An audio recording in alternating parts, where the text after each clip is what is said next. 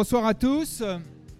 Prenez place les derniers. Voilà, merci. Merci d'être euh, nombreux et de venus nous voir. Bienvenue donc à Un verre avec, avec euh, Julia de Funès. Bonsoir. Bonsoir.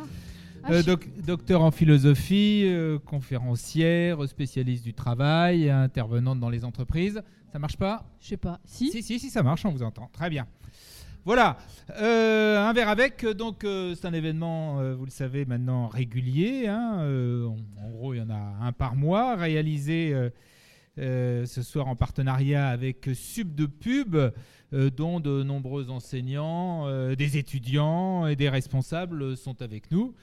Un événement qui a lieu également grâce à nos amis de Morning Coworking, nos hôtes qui nous accueillent donc ce soir, et bien évidemment la revue Oui Demain, euh, que je vous présente pour ceux qui ne la connaissent pas, qui est une magnifique revue pour changer d'époque, donc sur toutes les, euh, toutes les thématiques de demain.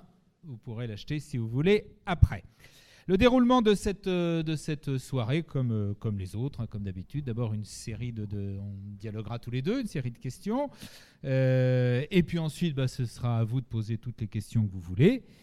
Et puis après, comme c'est promis dans le titre de, de la soirée, un verre euh, avec vous et surtout la possibilité également euh, de signer et de continuer un peu la conversation euh, avec Julia De Funès. Julia De Funès, donc, je l'ai dit, intervenante auprès d'entreprises, auteur de cinq ouvrages, euh, dont euh, La comédie inhumaine euh, aux éditions de l'Observatoire, avec Nicolas Bouzou, qu'on avait reçu ici pour un livre qu'il avait fait avec Luc Ferry. Et puis deux autres livres qui vont être au cœur de nos réflexions ce soir. D'abord, la, vie de bureau, ou comment je suis tombé en absurdie. Tout est déjà dans le titre, plus exactement dans le sous-titre, collection J'ai lu. Et puis, le développement impersonnel. Euh, là aussi, le sous-titre en dit long. Le succès d'une imposture aux éditions euh, de l'Observatoire. Donc, on va s'intéresser plus particulièrement à ces, deux ouvrages, euh, la vie de bureau, donc les, entreprises, et le développement personnel, ce qu'on appelle notamment les, les coachs. Alors, quel lien entre les deux? Eh bien, c'est euh, justement euh, un peu. euh, alors qu'on pourrait imaginer que tout ça est très cohérent, etc., bah, c'est l'inverse, côté un peu l'absurdité, l'incohérence, voire même la supercherie, on peut le dire, notamment pour les coachs. Voilà, et donc j'imagine que tout ça va appeler de votre part un, cer- un certain nombre de questions. On commence, on va faire l'un après l'autre. Euh, on commence par donc euh, la vie de bureau ou comment je suis tombé en absurdie. Alors, bah, tout simplement, vous décortiquez euh, avec, avec beaucoup d'arguments, avec de l'humour et avec force de réflexion philosophique. C'est vraiment l'un des mérites de ces deux livres, c'est que euh, si vous aimez un petit peu ou même si vous avez oublié la philosophie, bah, vous retrouvez euh, voilà, euh, un certain nombre de réflexions philosophiques. Donc vous décortiquez l'absurdi- l'absurdité du fonctionnement, du jargon, des, rites, des, mythologies des entreprises. Ce, qui peut paraître de prime abord un peu étonnant, puisque justement, les entreprises, en- le propre d'une entreprise, normalement, c'est l'efficacité, c'est la rationalité. Et en fait, on voit que c'est justement pas le cas. Et vous prenez toute une série d'exemples. Alors, on va en décliner quelques-uns. On ne les donnera pas tous, d'une part parce que comme ça, ça vous, redécouvrirez des choses nouvelles dans le livre. Et, puis, de toute façon, on n'aura pas le temps. On va en prendre quand même quelques-uns. Alors, l'un des premiers, je crois que c'est l'un des premiers dans le livre, c'est euh, le process. Vous savez qu'on parle de process à peu près à propos de tout. Process médical, le process administratif, le process pour le recrutement, le process informatique, etc. etc. Euh, et de, de tous ces process, euh, dites-vous, eh bien, il en découle des comportements, des réflexes euh, qui sont un peu automatisés. Vous dites des, automatismes même débilitants et vous mettez comme sous-titre du chapitre le process est le Yupala des adultes. C'est-à-dire Alors, Euh, je vais nuancer un tout petit peu parce que là, vous allez me créer des problèmes d'emblée. Euh, j'en ai déjà. Mais euh, non, le process, je suis pas du tout contre la procédure. Aucune organisation, aucune société ne peut vivre sans procédure. Donc c'est pas du tout le problème du process en soi la procédure est nécessaire, mais comme beaucoup de choses dans la vie, le poison est dans la dose, pas dans la chose. Et c'est pour moi le process, c'est comme un pharmacone, pharmacie, ça vient de là, c'est la même racine étymologique, c'est-à-dire c'est comme un médicament, il peut vous sauver, il peut vous tuer, tout est une question de dosage. Et le process, c'est exactement la même chose. Quand le process est suffisamment dosé, il peut euh, simplifier, fluidifier les façons de faire, et donc ça c'est très bien. Je critique pas la procédure en soi, mais quand il devient le sommet des priorités au détriment du sens de ce qui est entrepris, là, on tombe en absurdie, c'est-à-dire qu'on fait d'un moyen, le process, une fin en soi. Et je vais vous donner des exemples dans notre vie courante. On a affaire à ça quand des gens vous répondent, vous répondent c'est la procédure, c'est la procédure, et qui ne pensent plus du tout au sens de la situation. On n'a plus affaire à des humains, on a l'impression d'avoir affaire à un mur. Et à l'heure de l'intelligence artificielle, de la digitalisation, de la robotisation, si on ne change pas de paradigme, mais si on ne pense pas en permanence le sens de ce qu'on fait, mais qu'on applique pour appliquer, qu'on exécute pour exécuter, ça me semble être le mauvais pari parce que justement, les nouvelles technologies vont nous acculer à devenir plus humains, mais pas au, sens poncif du terme. On reviendra sur ce que ça veut dire peut-être tout à l'heure. Donc le, le process, c'est pas un mal en soi, encore une fois, c'est une question de dosage. Il est toujours au service d'un sens. Dès qu'il devient une finalité en soi, on tombe dans l'absurdie, on fait d'un moyen une fin en soi. Et quand je dis le Yupala, je cite Kant, bien sûr qu'il parle pas de Yupala, je suis anachronique en disant euh, Yupala, mais il parlait des roulettes pour enfants mais c'est l'équivalent de nos Yupala actuels. Et il disait de même que le Yupala dispense les bébés d'avoir à marcher, le process dispense les esprits d'avoir à penser. Et effectivement, beaucoup, beaucoup, euh, enfin tous d'ailleurs, on a, il y a un biais cognitif qui aime se mettre sur du procédural, qui aime se mettre sur des rails, qui aime se mettre sur du mécanique, parce que c'est très confortable de ne pas penser. Penser, c'est un sport, il faut gainer son, son cerveau, c'est vraiment une pratique permanente, quotidienne. Et donc, c'est très confortable de ne pas penser. C'est ce que Hannah Arendt a théorisé quand elle euh, assiste au procès Eichmann et qu'elle dit c'est la banalité du mal. Le mal, la pire des choses, arrive de façon très banale, c'est-à-dire très sournoise, très facile, dès lors qu'on ne se pose plus la question et qu'on ne peut plus répondre à la question du pourquoi je fais ça. Et ça arrive euh, régulièrement. On peut vraiment donner des exemples. Je peux être très longue. Là, je suis partie pour une heure. donc, euh, mais euh, vous savez, non, je vous donne juste un exemple pour illustrer vraiment la, la, débilité du process. Et vous avez autant d'exemples que moi dans nos vies quotidiennes. Ça fait cinq ans que je vais deux fois par mois dans la même entreprise. Et la procédure consiste évidemment à donner sa carte d'identité en échange d'un badge pour grimper dans les étages. Et euh, j'oublie un matin ma carte d'identité et je dis au type de l'accueil qui est le même, c'est le même visage. Donc on a vu un certain nombre de fois les données de nos visages respectifs. Et je dis au type de l'accueil, j'ai oublié, je suis en retard, j'ai pas mon ma carte d'identité, est-ce que je peux éventuellement avoir le badge? Et là, la sentence irrévocable tombe, il n'y a rien à faire. Ah non, la procédure, c'est la procédure. Et là, c'est là, on a envie de, le, enfin moi littéralement, j'ai envie de le tuer. Et en plus, euh, c'est vraiment une. On ne peut pas embaucher des gens aujourd'hui pour leur faire dire c'est le process, parce qu'une intelligence artificielle fait mieux que lui déjà le boulot, c'est-à-dire qu'elle aura reçu un certain nombre de fois les données de mon visage, elle saura, elle en déduira ou elle en induira un certain comportement dans l'entreprise, elle sait exactement ce que je fais dans l'entreprise, et elle est capable d'avoir cette petite autonomie que l'individu, que l'être humain n'a plus euh, du tout euh, à sa disposition. Donc c'est un, grave problème. Toute cette logique du j'applique pour appliquer, je fais parce que je dois faire, mais je ne sais plus vraiment pourquoi je le fais, mais je le fais quand même. C'est ça la procédure que je critique. C'est ça que je trouve vraiment engourdissant pour les intelligences humaines. Alors, autre exemple, et là tout le monde euh, tout de suite verra de quoi je parle, c'est les fameuses séances de brainstorming, le brainstorming. Alors là, vous citez Pierre-Gilles de le, le regretté euh, prix Nobel, qui a dit, je trouve que cette phrase est très belle, ce n'est pas en perfectionnant la bougie qu'on a inventé l'électricité. Et vous dites à propos du brainstorming, on agite les neurones dans tous les sens, or l'agitation est un signe de faiblesse. Alors, pas toujours. Je, je, euh, ouais, je dis ça, mais bon, je nuance un peu. C'est-à-dire que le brainstorming. Non, non, j'assume hein, complètement. Parce que le brainstorming, encore une fois, c'est pas le poison non plus, c'est pas un mal en soi. Ça peut être une super technique, bien sûr. C'est une technique euh, originellement militaire, et donc on a voulu mitrailler en formation de façon assez massive, et on a voulu mitrailler d'idées pour arriver à une idée fructueuse. La logique, la généalogie du brainstorming est intéressante, mais la façon dont c'est fait souvent en entreprise, c'est l'usage, encore une fois, c'est pas la chose en soi qui est un problème. La façon dont c'est fait en entreprise tourne parfois au risible et au ridicule. Est-ce que vous avez assisté comme moi à des séances de brainstorming, on n'en peut plus, on est dans des salles de design thinking, dans des châteaux formes, des séminaires au vert, et là, euh, on se retrouve à 15.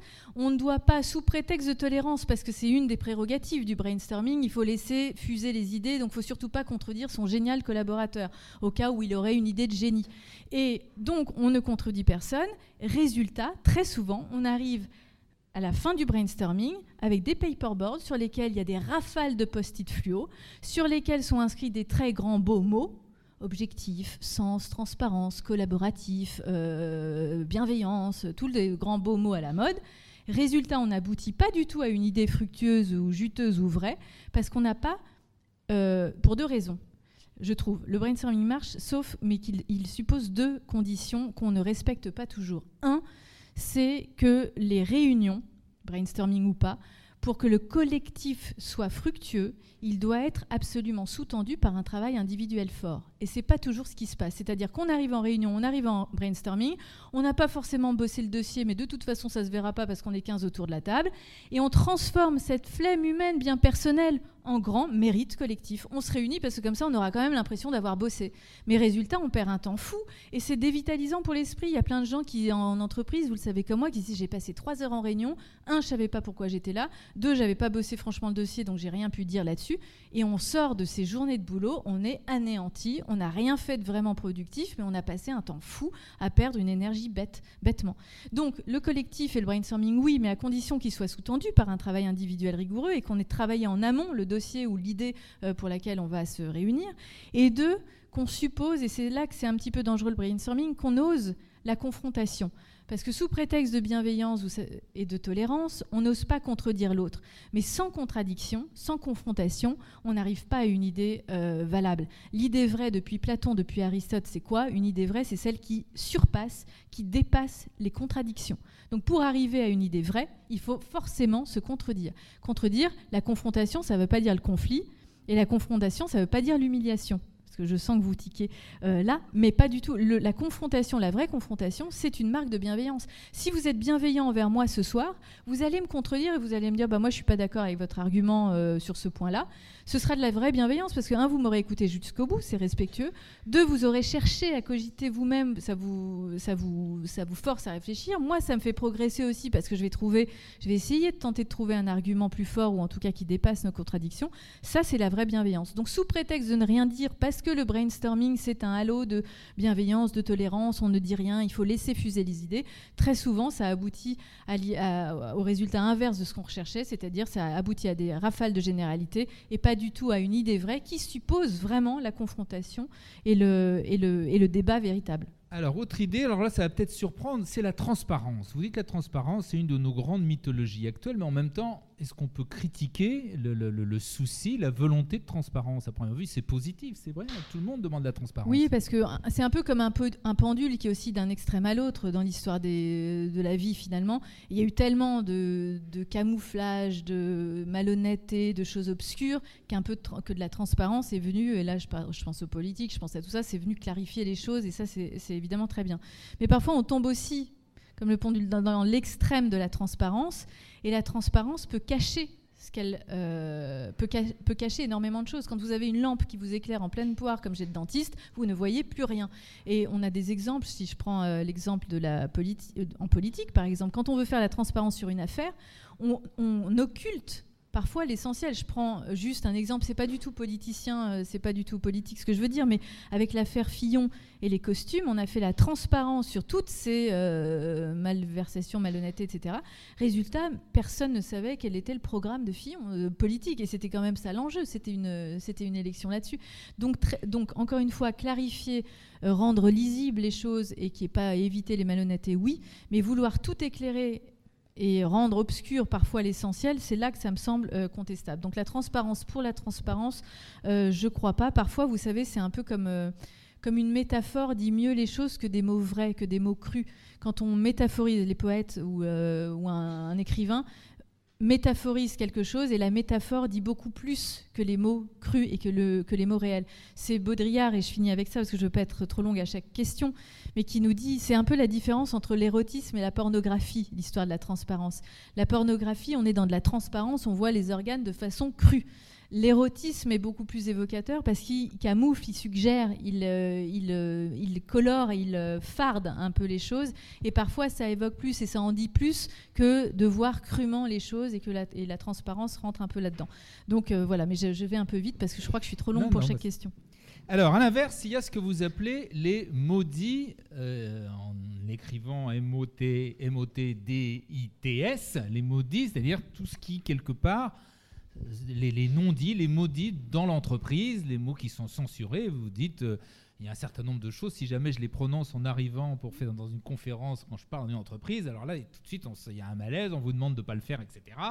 Et par exemple, c'est bah, tout ce qui est le burn-out, euh, euh, les, les, les, le, mal-être, enfin toutes les difficultés, toutes ces choses-là donc là, c'est quelque part l'inverse. C'est-à-dire que l'entreprise, contrairement à ce qu'on. Euh, c'est la façon, en tout cas, de gérer le personnel, il y, a des choses dont on ne veut pas parler. On fait la transparence sur ce qui est moralement condamnable et puis on veut éviter les réalités difficiles et douloureuses.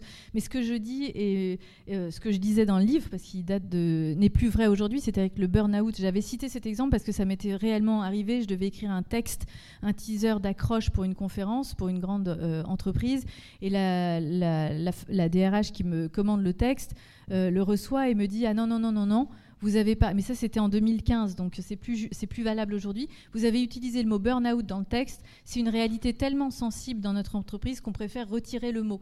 Et c'est là que j'en ai sorti l'idée, comme si retirer le mot allait atténuer la chose. Je pense exactement l'inverse. Quand on parle des choses, en général, ça va euh, mieux. Et c'est vraiment, c'est ce qu'on appelle en philosophie le nominalisme, c'est-à-dire prendre les mots pour les choses et accorder plus de réalité aux mots qu'aux choses. Ça s'appelle les bons sentiments dans le langage courant, ça s'appelle le nominalisme en philosophie. Et c'est pas parce qu'on va enlever un mot que la réalité va tout d'un coup disparaître. Vous savez, c'est un président, c'est Hollande, qui avait. Euh, alors je sais pas si ça a été effectué ou en tout cas il y avait eu le débat sur le fait d'enlever le mot race ou racisme des dictionnaires, comme si enlever le mot allait évidemment éradiquer le racisme. Ce serait trop beau. Mais au-delà de ça, donc le, mon exemple n'est plus bon sur le burn-out parce qu'on en parle vraiment euh, quotidiennement.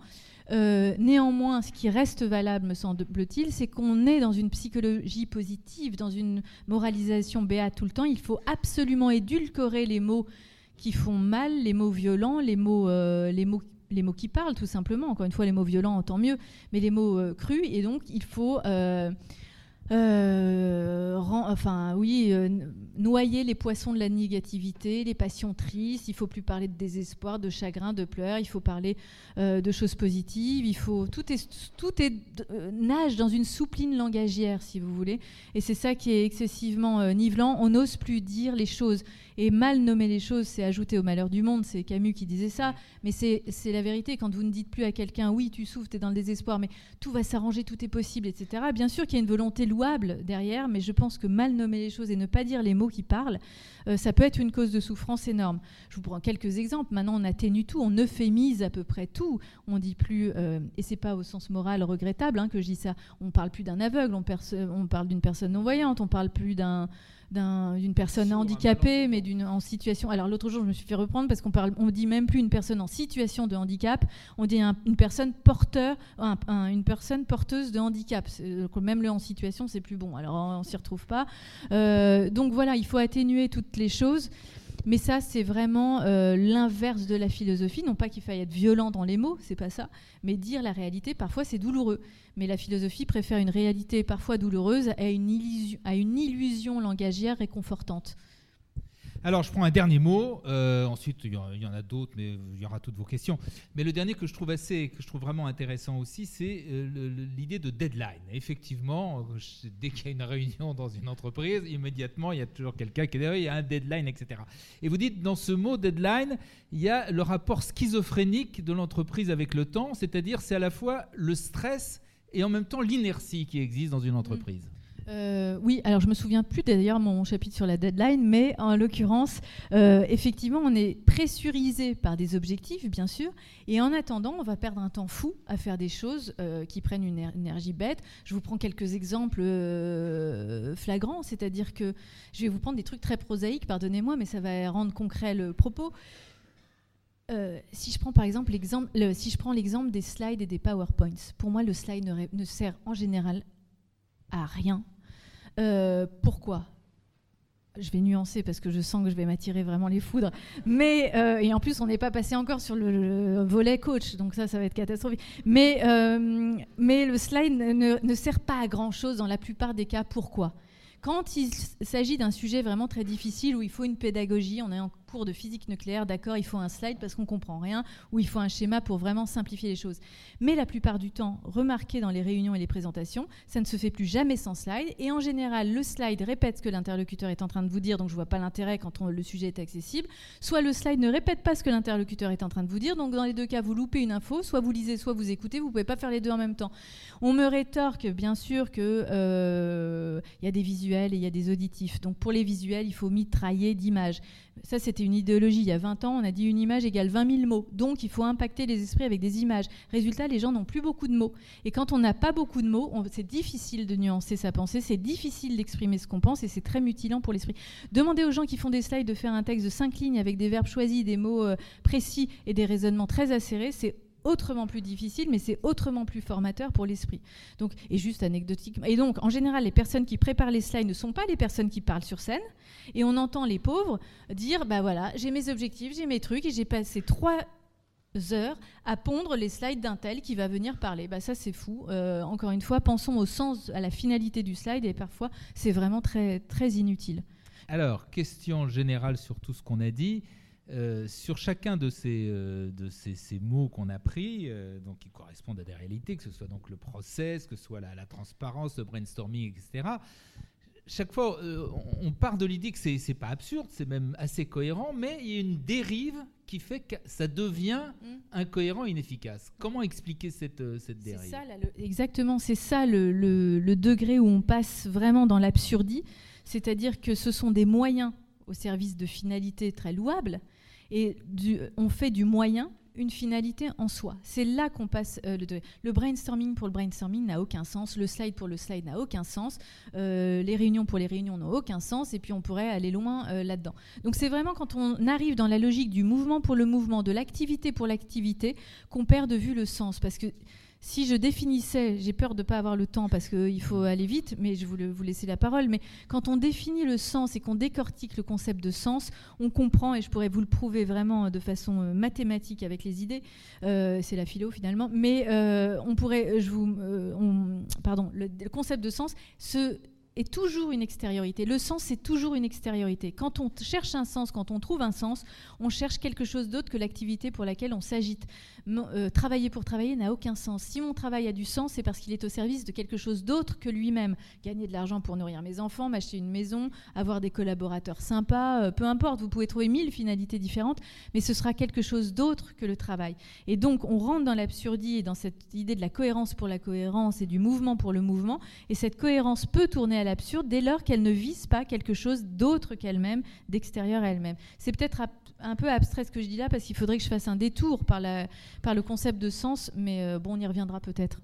Et on conclut par la, la, philosophie dans tout ça, si je puis dire. La philosophie, c'est justement une façon de, de, démasquer ce qui ne va pas et de, de remettre de, l'ordre dans, euh, dans, dans, le désordre, si je puis dire. Euh, alors de l'ordre, je ne sais pas remettre de l'ordre, mais enfin moi j'ai... Dans les pensées, je parle, en tout cas. Oui, dans la rigueur du raisonnement, mais c'est surtout la philosophie, c'est... Enfin moi, vous savez, on définissait Socrate comme le temps, la mouche qui pique et qui dérange. effectivement, c'est dérangeant, et là je le vois bien, euh, quand on écrit sur certains sujets, c'est dérangeant. Mais c'est pas du tout pour moraliser je j'ai pas du tout une vision moralisatrice de la philosophie et je suis pas en entreprise à dire alors ne faites pas ci, faites ceci, faites cela, c'est pas du tout le rôle, mais en disant là je pense qu'on abétit un peu les gens et la philosophie c'est quand même la richesse de l'intelligence humaine, des idées humaines, de la pensée. Et qu'est-ce qu'on peut faire pour, euh, pour, euh, enfin, pour rendre plus efficiente, plus efficace, plus digne, plus, euh, plus valorisante cette pensée-là? Et c'est en questionnant euh, pas en moralisant, mais en questionnant les façons de faire, les normes comportementales, les normes langagières, les normes managériales. C'est vraiment dénormer pour moi, si vous voulez, la, philo, c'est libérer. Encore une fois, c'est pas provoquer pour euh, déconstruire, ça n'a aucun intérêt. Je suis pas du tout dans un esprit cynique et même sur les coachs, c'est pas du tout l'état d'esprit, mais c'est de se dire, je vais euh, un peu décaler les façons de raisonner, les normes de la bien-pensance, parce que je pense qu'on a à gagner en liberté. Pour moi, la philosophie, c'est une libération de l'esprit par le questionnement de l'existant. Voilà, c'est ça. Voilà pour ce, donc, ce premier thème euh, sur lequel nous allons revenir avec vos questions, la, vie de bureau. Et on enchaîne avec le second, mais comme je l'ai dit euh, au début de, cet entretien, le lien est, évident. Donc le deuxième sur le développement impersonnel. Euh, et donc on va arriver assez vite au coach notamment. Euh, et donc avec comme sous-titre le succès d'une imposture. Et vous partez de l'idée déjà que l'épanouissement personnel est devenu, dites-vous, le nouvel opium du peuple. Formule est jolie. Nous devons nager dans une harmonie radieuse et museler les réalités mauvaises, la tristesse, le chagrin, l'angoisse, la solitude.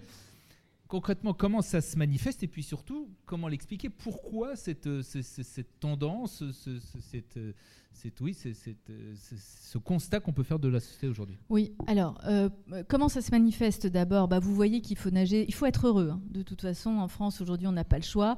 Il faut être heureux. Le bonheur est devenu une injonction c'est même plus du bonheur, c'est du bonheurisme parfois, parce que quand on est heureux, on est vraiment winner, quand on est malheureux, on paraît vraiment loser. Et il suffit de voir les vitrines sur les réseaux sociaux, qu'est-ce qu'on affiche de soi-même? Une vitrine magnifique. Ça peut être le désastre à la maison, mais on met quand même les palmiers et la plage euh, avec les cocotiers pour montrer que, tout va très bien. Euh, et ça se traduit comment? Je vais prendre plusieurs sphères. En entreprise, le bonheur, le bien-être est devenu une injonction. Il y a des parcours bien-être, il y a de la QVT, il y a des CHO, des Chief Happiness Officer, euh, parce que le raisonnement de l'entreprise consiste à dire bah, des gens heureux seront plus performants en entreprise, ce qui est pour moi un faux raisonnement qui prend la cause pour la conséquence, je pourrais y revenir. Euh, donc, vous voyez bien comment ça se manifeste, et on va vous mettre des artifices bonheuristes pour, soi-disant, vous rendre heureux en entreprise. Je pense que le, bon, le bien-être réside dans des choses beaucoup plus essentielles que tous les artifices dont j'ai. Euh, bah là, je vais vous illustrer le truc. Là, ça va encore. Mais euh, on est, bah, on va vous mettre les baby-foot, les billards, les smoothies bio, les rooftops végétalisés avec les pots de miel et les tomates cerises et les citrouilles, les bonbons. Maintenant, vous allez dans un séminaire à Château Forme, vous êtes accueillis par des bocaux de bonbons par milliers. Vous voyez à quel point c'est infantilisant et, et, des consoles de jeux, etc. Enfin, tous les artifices bonheuristes. Encore une fois, avoir un cadre de boulot sympa, c'est très chouette. C'est pas du tout ce que je critique. Mais pensez que cet immobilier de bureau et ces, artifices-là vont rendre les gens et les salariés plus heureux, c'est là qu'on vire à l'imposture. J'en veux pour preuve les chiffres. Jamais on ne s'est autant occupé du bien-être des collaborateurs. Les managers font tout ce qu'ils peuvent euh, pour le bien-être des collaborateurs et il n'y a jamais eu autant de mal-être. Les arrêts maladie ne finissent pas de croître et c'est des arrêts maladie longue durée. Euh, les burn-out, les bore-out, les brown-out et tous les out qui vont euh, continuer. Euh, donc on voit bien qu'on vit, il y a un problème d'aiguillage. Je pense que rendre les gens heureux, ça passe par des choses, on y reviendra, beaucoup plus essentielles. La psychologie positive, bah maintenant, il suffit de voir les publicités, tout est dans une harmonie radieuse, dufteuse. Même quand on mange un bout de camembert, c'est presque orgasmique. Euh, enfin, tout, est, tout devient une voiture, une publicité pour la, une voiture sans cri, ni vomi, tout est merveilleux. Euh, là, on est loin du réel quand même. Euh, donc voilà, il faut absolument museler les réalités mauvaises, les passions tristes. On l'a dit tout à l'heure, ça reprend ce qu'on avait dit sur les, sur les mots. Euh, y a, euh, enfin, dans toutes les sphères, si vous voulez, on voit que le bonheur, l'épanouissement personnel est devenu une priorité. Ça s'explique généalogiquement, et c'est ça le travail philosophique. Mais pourquoi on en est arrivé à là Très rapidement, euh, et ça, je reprends l'explication à Luc Ferry qui l'a euh, beaucoup mieux expliqué euh, que moi et qui l'explique encore souvent, c'est-à-dire qu'on a assisté progressivement à une chute des transcendances.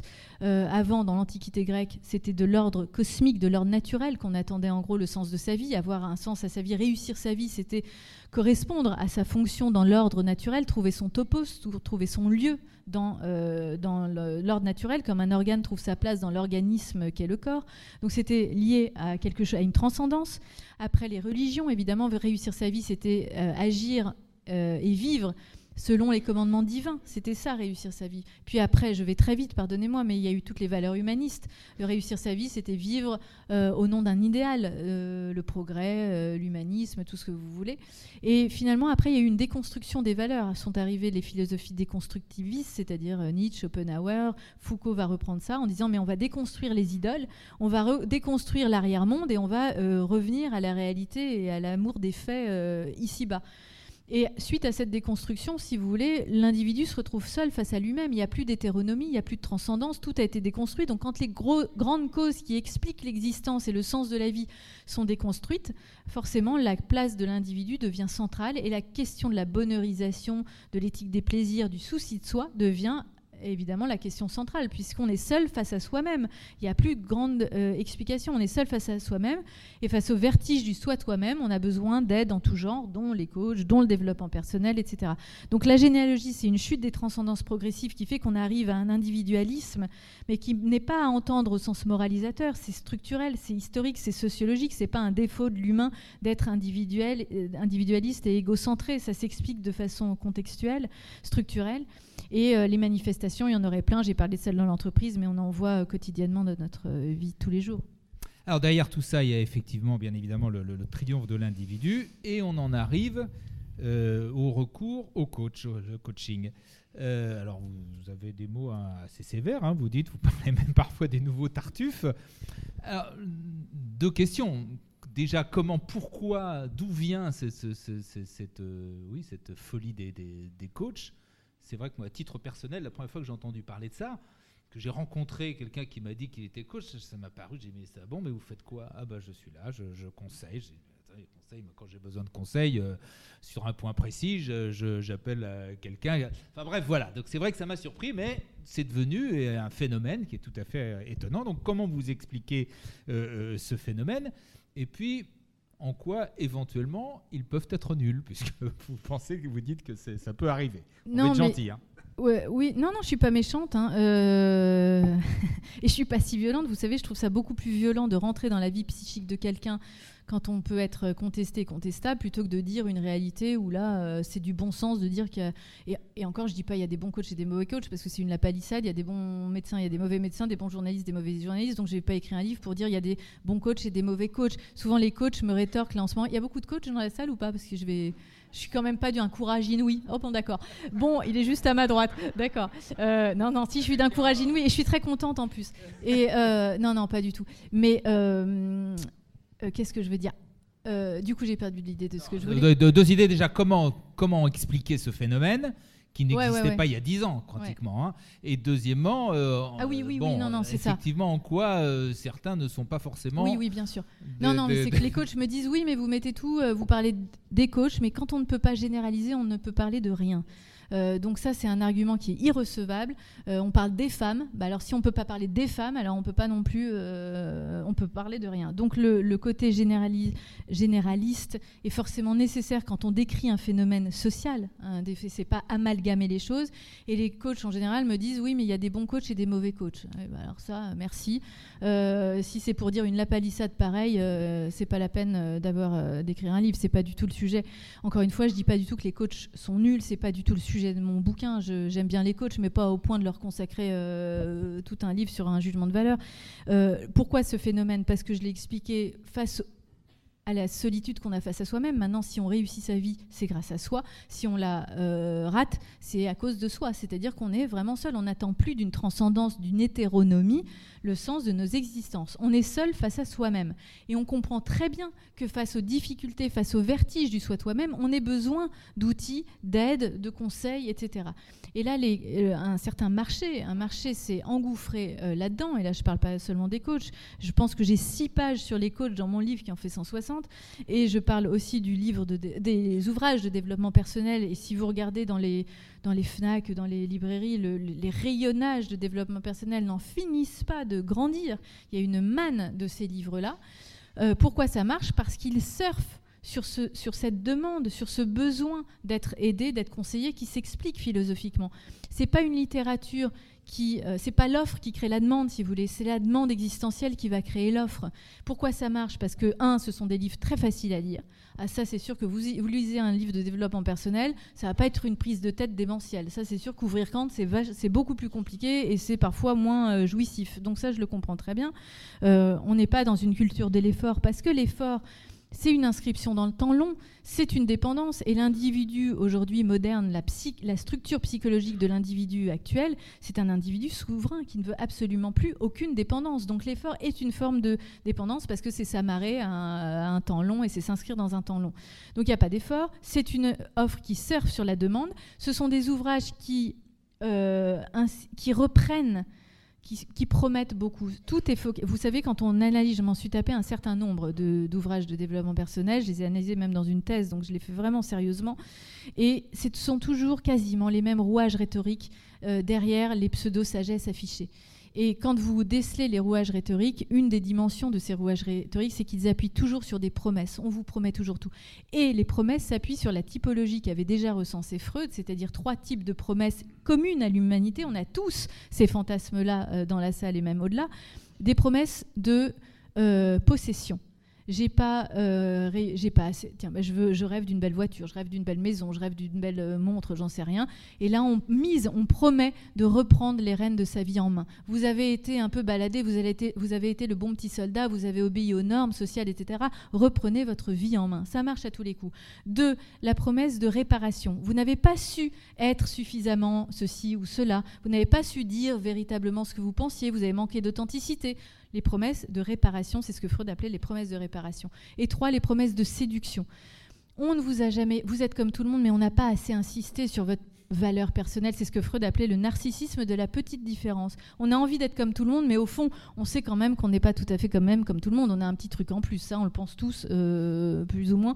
Et donc, ça, ça s'appelle le narcissisme de la petite différence. Et ces livres, vous allez voir, et même beaucoup de coachs, insistent énormément et reprennent énormément ces fantasmes qui sont les plus communs à l'humanité.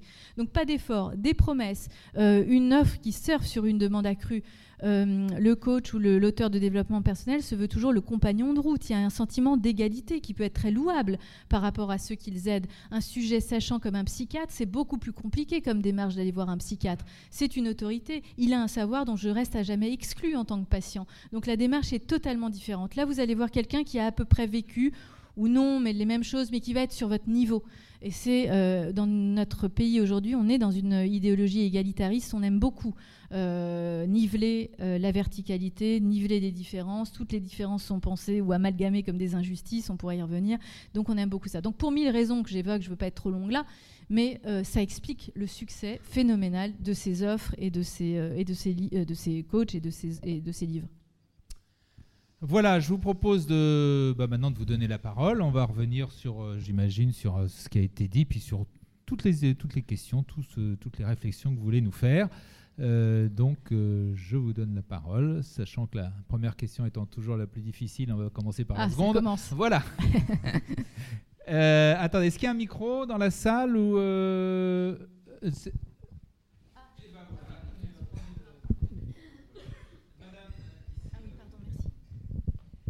Bonsoir, moi je suis une ancienne coach. Ah, vous avez changé, c'est déjà pas mal.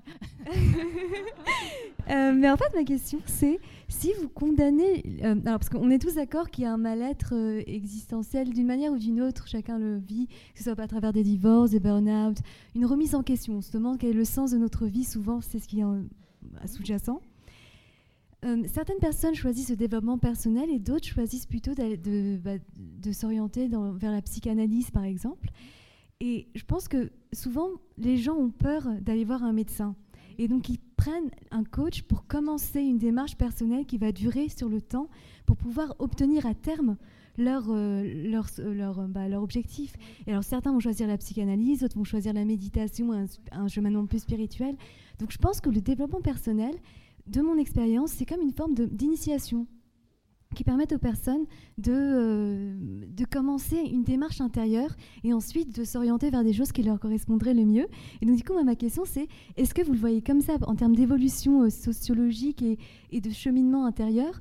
Et donc du coup, comme une forme juste d'introduction pour ensuite approfondir un travail Ou est-ce que vous condamnez également alors le travail des, psycho psychothérapeutes, etc., qui là peut être intéressant parce qu'il y a des. Bah, vous, avez parlé par exemple de narcissisme, mais ça peut être un véritable danger pour la personne, elle s'en rend pas compte. Donc il y a parfois un véritable travail intérieur à faire. Mm. Donc euh, c'est ça. À quel point. D'accord. Bah, merci pour votre question. Euh, elle rassemble beaucoup de choses, donc euh, je vais essayer d'être. L'initiation, je l'ai pas souvent vue. Et, bon, et je peux vous dire, je suis quotidiennement avec des coachs en entreprise depuis 15 ans et j'en vois beaucoup. Et c'est très difficile malgré tout, même si on a été initié, surtout que le coach prend souvent quand bien même il s'en défend, il, prend, il a un impact sur la vie euh, psychique de l'individu. Et donc, euh, très souvent, je ne parle pas d'emprise, mais enfin, il y a quand même une certain, un, certain pouvoir sur l'individu qu'on est en train d'aider. Donc, c'est très difficile de se dépêtrer du coach et en plus d'aller ensuite faire une démarche beaucoup plus difficile et d'aller voir un médecin. Là, je ne parle pas des psychothérapeutes, je parle des psychiatres, par exemple. C'est beaucoup plus difficile. Donc, je ne pense pas que l'initiation, peut-être dans certains cas, mais l'initiation peut, peut être, malgré tout, suffisamment dangereuse. Pourquoi j'alerte sur ce truc, sur ce phénomène, pardon? C'est que euh, j'ai vu beaucoup de dégâts. C'est ça le problème. Quand quelqu'un rentre dans la vie psychique des gens, et les coachs, je sais, s'en défendre, mais c'est pas vrai dans la réalité. Ils rentrent dans la vie psychique des gens ça peut causer des dégâts terribles parce que c'est très culpabilisant pour la personne en souffrance. Quand elle a vu un coach, quand elle a vu un psychothérapeute, quand elle a vu tout ça et qu'elle se dit mais je suis pas heureuse, donc c'est de ma faute. Donc j'ai tous les outils à ma disposition, mais je vais pas beaucoup, je vais pas mieux du tout. Donc qu'est-ce qui se passe? Est-ce que c'est de ma faute? Donc j'ai vu des initiations ou des ou même euh, pas de, des initiations qui peuvent être, qui peuvent avoir l'effet inverse. Donc encore une fois, si c'est une marche progressive vers un psy, vers quelque chose de plus qui me semble moins moins amateur parfois. Euh, pourquoi pas, mais, euh, mais je trouve qu'on se complaît après dans la facilité et que c'est bien confortable d'avoir son coach. Il y a des coachings qui durent, même si on dit que c'est des thérapies assez, enfin des thérapies non, mais des, services assez courts. Euh, il y en a qui restent un certain nombre d'années avec leur coach. Et j'en ai même un il n'y a pas longtemps, il s'est marié avec sa coach. La coach lui disait ta femme est, ta femme est toxique, tous les problèmes viennent de là. Résultat, il s'est marié avec la coach. Donc vous voyez à quel point l'initiation a été prolongée. Euh, donc, euh, non, mais il y a des cas, mais c'est ubuesque, ubuesque ce marché. Euh, ah, je vous jure, hein, c'est sur la tête de mes filles, c'est vrai. et c'est pas. bon, bref, ça c'est anecdotique. Donc, je condamne pas du. voilà. Et ce qui m'étonne, en fait, ce qui me, je comprends la difficulté à aller voir un médecin quand on va mal ou, ou, quelqu'un a un sujet plus sachant que le coach. Mais ce qui m'étonne, c'est qu'on a moins d'égard, on prête moins d'égard à l'esprit qu'au corps. Ça ne me viendrait pas à l'idée, et je pense que ça ne vous viendrait pas à l'idée, de vous, faire opérer du foie par quelqu'un qui a fait, je vais être très très sympa pour les coachs, je vais donner les meilleures formations, qui a fait 18 mois euh, d'études euh, dans un diplôme universitaire, euh, dans une fac à la limite, 18 mois d'études, pas 18 mois plein, hein, une semaine par mois en gros, et de vous faire opérer du foie par un type qui a fait ça. Je préfère un mec qui a fait 10 ans d'études et qui a eu un certain, un certain nombre d'années d'expérience. Pour l'esprit, c'est drôle, on n'a pas le même réflexe. Pourquoi avec son genou ou son foie, on est très vigilant et pourquoi avec sa conscience, on peut aller voir quelqu'un dont on n'a pas forcément les garanties euh, théoriques et les garanties expérimentales? C'est ça qui me gêne un petit peu. Donc vraiment, euh, je vois pas du tout pourquoi on est plus tolérant avec l'esprit qu'avec le, corps parce que ça me semble beaucoup plus même dangereux et il y a beaucoup plus facilement d'emprise avec un esprit euh, faible, en souffrance à certains moments que d'autres. Donc vraiment, c'est avoir cette même vigilance qu'on a. On a une exigence pour le corps. Bah, je trouve qu'il faudrait l'avoir l'esprit et que beaucoup de personnes qui travaillent dans ce domaine n'ont pas, ne répondent pas aux exigences pour lesquelles elles sont censées travailler. Voilà, c'est tout. Euh, bonsoir. Je voulais d'abord vous remercier pour euh, votre travail et vos ouvrages qui sont très justes et qui euh, ah, sont essayés par une pensée très rigoureuse et qui est très agréable à lire. Donc euh, je rebondis sur ce qui vient d'être dit parce qu'il se trouve que je suis psychologue et que quand eh ben j'ai commencé à être à la fac, le statut de psychothérapeute n'était pas du tout légiféré et il y avait un grand débat parce qu'en gros n'importe qui pouvait se dire psychothérapeute, il suffisait d'avoir fait une thérapie quelconque pour dire psychothérapeute, bonjour, je fais de la thérapie à la bougie, je suis bougie thérapeute, enfin c'était un peu ça. Et là, on a un peu la même dérive avec les coachs euh, qui ne sont pas du tout légiférés. Je pense que d'un point de vue politique, il faudrait vraiment faire quelque chose, parce que même nous, en tant que psychologues, on est diplômés, donc on est psychologue, psychothérapeute. Euh, il n'y a aucun contrôle, il n'y a pas d'ordre des psychologues. Euh, comme vous disiez, il y a une emprise qui est considérable quand quelqu'un de vulnérable vient vous voir. Donc ça, c'est vrai que je pense qu'à ce niveau-là, il faudrait peut-être militer.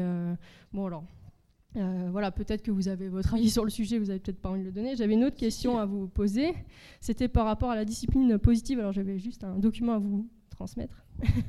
Pardon. Non, bon.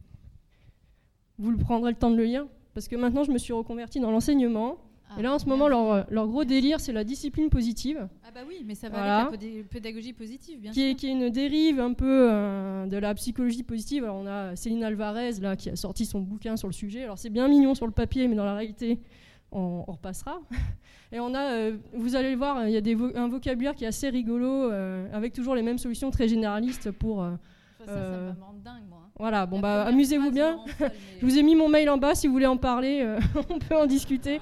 Mais voilà. Donc après c'est vrai que voilà, bon je reviens sur Céline Alvarez, c'est très bien son bouquin et tout, mais c'est vrai qu'il faut vraiment, c'est très culpabilisant pour les enseignants et les parents. Bien sûr. Voilà, je préfère, Alors merci vraiment. Alors je vous remercie d'être là parce que vous me faites du bien et j'en ai besoin en ce moment puisque hein, les coachs sont pas très gentils. Euh, le, euh, sur la, attendez, la première partie, oui, voilà. Bah, vous avez au moins l'honnêteté de le dire. Alors les coachs se défendent en disant, mais pas du tout c'est il y a une reconnaissance d'État. Et ça, il faut vraiment clarifier les choses là-dessus, parce qu'ils euh, profitent d'une reconnaissance professionnelle d'État pour faire passer ça comme une reconnaissance académique d'État, ce qui n'est pas du tout juste. Au niveau politique, voilà ce qui se passe dans le, milieu du coaching. Vous me, contredirez si je me trompe, mais euh, en l'occurrence là, je crois pas. Euh, en gros, on peut tous devenir coach demain, on peut mettre une plaque dorée en bas de sa porte, personne ne viendra contrôler. Le, coaching, déjà, maintenant ça change. C'est pas un diplôme, c'est un titre certifié, ce qui n'est pas du tout la même chose. Le titre certifié, c'est une reconnaissance professionnelle d'État. Une reconnaissance professionnelle d'État est délivrée par le ministère du Travail quand vous passez un diplôme, quand vous avez passé on passe un diplôme en physique, en philo, en ce que vous voulez, euh, c'est une reconnaissance académique d'État. C'est délivré par le ministère de l'enseignement supérieur. Tout ça, on s'en fiche, mais ce que je veux dire, c'est que quand c'est une reconnaissance académique, vous avez un titre à vie. Vous êtes, médecin, vous êtes euh, docteur en philo, vous êtes, c'est à vie. Quand on a une reconnaissance professionnelle, ça veut dire qu'on accorde un titre certifié à des personnes en fonction du besoin du marché.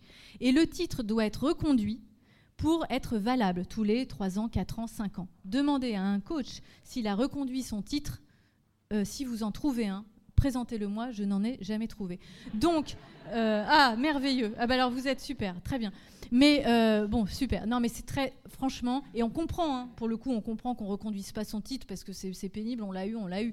Donc, encore une fois, ce n'est pas du tout la même reconnaissance d'État, et ça, vous parliez de l'aspect politique, que ce soit un diplôme, que ce soit un titre certifié.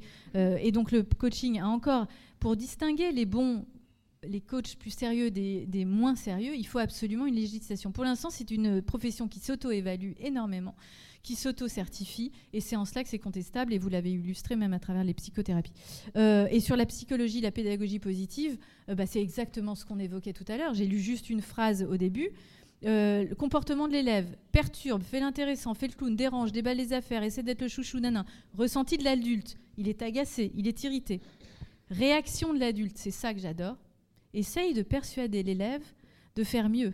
Euh, répète, euh, arrête momentanément, euh, non pardon, ce qu'il faut lui dire, réponse efficace, tu as de l'importance pour moi et tu es important, machin, mais ça, c'est pas possible. Un moment, vous avez vu ce que c'est les dérives de la pédagogie positive, et Luc Ferry aussi en a parlé beaucoup.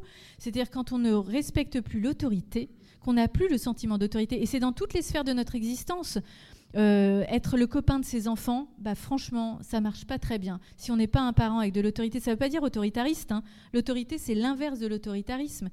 quand je suis autoritaire avec mes enfants, avec mes filles, c'est que justement, je sens que je n'ai plus aucune autorité. Donc jure euh, et bah, c'est l'inverse de l'autorité. Donc, quand on est euh, le copain de ses enfants, bah, ça marche pas très bien. Il faut des parents qui ont une autorité, ça c'est sûr. Euh, la pédagogie positive, quand le maître n'a plus aucune autorité vis-à-vis de l'enfant et que tout est fait pour l'épanouissement personnel de l'enfant, c'est là qu'on rentre dans l'épanouissement personnel, que ce soit individuel ou de l'enfant, c'est la même chose un maître ou une maîtresse qui n'a plus d'autorité, vous avez vu à quel point ça nivelle le niveau et à quel point on perd en, efficience dans l'éducation nationale. L'entreprise libérée, ça a été pareil. On a tout transversalisé, il faut plus d'autorité, il faut plus de hiérarchie, etc. L'entreprise libérée à grande échelle, ça marche pas. Euh, et on a même eu un président normal ou qui voulait plus d'autorité, bah, ça n'a pas marché non plus. Euh, donc, bon, c'est pas que Jupiter marche mieux non plus, mais euh, il faut un juste milieu entre la verticalité absolue et la, la transversalité absolue. Donc, encore une fois, je pense qu'il faut. On a un problème en France avec cette notion d'autorité. On a un complexe d'autorité, mais c'est une notion magnifique. En grec, ça veut dire, ça vient de augere, ça veut dire augmenter. Quelqu'un qui a de l'autorité, il vient augmenter ses équipes, il vient augmenter euh, ses enfants, c'est-à-dire qu'il les rend meilleurs. Euh, et, donc, je pense que dans tous les domaines, il faut accepter cette autorité nécessaire. Et l'autorité des psychiatres, pour moi, euh, bah, les psychiatres font autorité sur d'autres euh, thérapeutes qui sont, pour moi, plus amateurs que cela. Il y a encore une fois des bons psychiatres et des très mauvais psychiatres, mais au moins, il y a un niveau quand même académique nécessaire et de, enfin de, niveau global. Ouais. Ah, monsieur le coach. On vous garde pour la fin, ça va être le meilleur. Bonsoir en tout cas, merci pour cette prise de parole. Du coup, j'avais une question, c'est que je m'étais fait une observation il y a une petite année qu'aujourd'hui le domaine de l'entreprise était réinvesti par le champ lexical du religieux. On parle un peu de parfois de gourou, de voix de de voyage personnel, ou même, j'ai été témoin de data évangéliste ou de business angel pour dire un investisseur ou un consultant en, numérique. Qu'est-ce que ça dit Pourquoi Et pourquoi parfois on euphémise et parfois de l'autre côté on exagère euh, un petit peu jusqu'au ridicule avec des anglicismes? Ouais, merci, c'est une super remarque parce qu'effectivement on mysticise l'entreprise. Et euh, je trouve que, enfin, pourquoi, comment ça pourrait s'expliquer? Il y aurait mis l'explication, mais en tout cas, je trouve vraiment aujourd'hui que l'entreprise est devenue la nouvelle transcendance. Quand je disais il y a eu un effondrement progressif des transcendances, on arrive à l'individu, on arrive juste avant, on arrive au stade de l'individu, mais on arrive aussi au niveau de l'entreprise qui est la nouvelle transcendance. Regardez tout, l'entreprise, les managers doivent répondre à tout, puisqu'il faut déjà un chiffre d'affaires, il faut travailler en équipe, il faut écouter, il faut être bienveillant, il faut rendre ses collaborateurs le plus heureux possible. On attend même le bonheur de l'entreprise, on attend le sens de sa vie de l'entreprise. C'est devenu une nouvelle transcendance faute, euh, suite à la déconstruction des précédentes. Euh, et résultat, d'ailleurs, euh, et d'ailleurs, ça marche pas très bien. Enfin, on voit qu'il y a un changement de paradigme complet. Maintenant, attendre de l'entreprise qu'elle rende les gens heureux, qu'elle donne un sens à la vie, c'est complètement obsolète.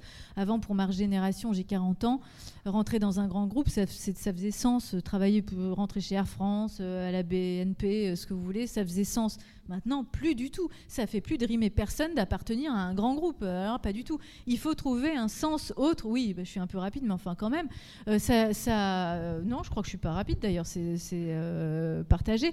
C'est-à-dire que maintenant, l'entreprise doit trouver une finalité extérieure. La loi Pacte va tout à fait dans ce sens-là l'entreprise doit avoir une autre mission que celle de la pure rentabilité financière économique.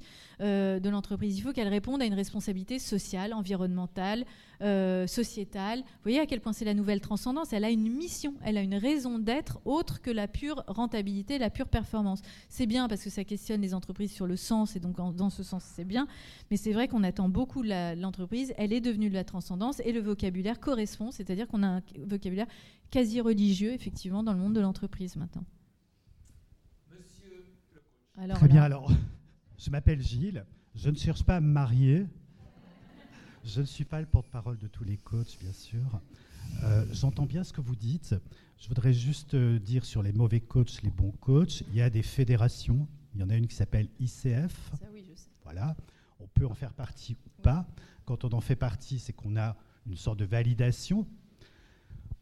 Moi, je, m'interroge simplement, et je, suis tout à fait d'accord avec tous les, toutes les, toutes les, tous les concepts que vous soulevez moi, je remarque, parce que je suis coach en entreprise, je remarque qu'il y a de la souffrance en entreprise, qu'elle existe. On ne va pas la nier.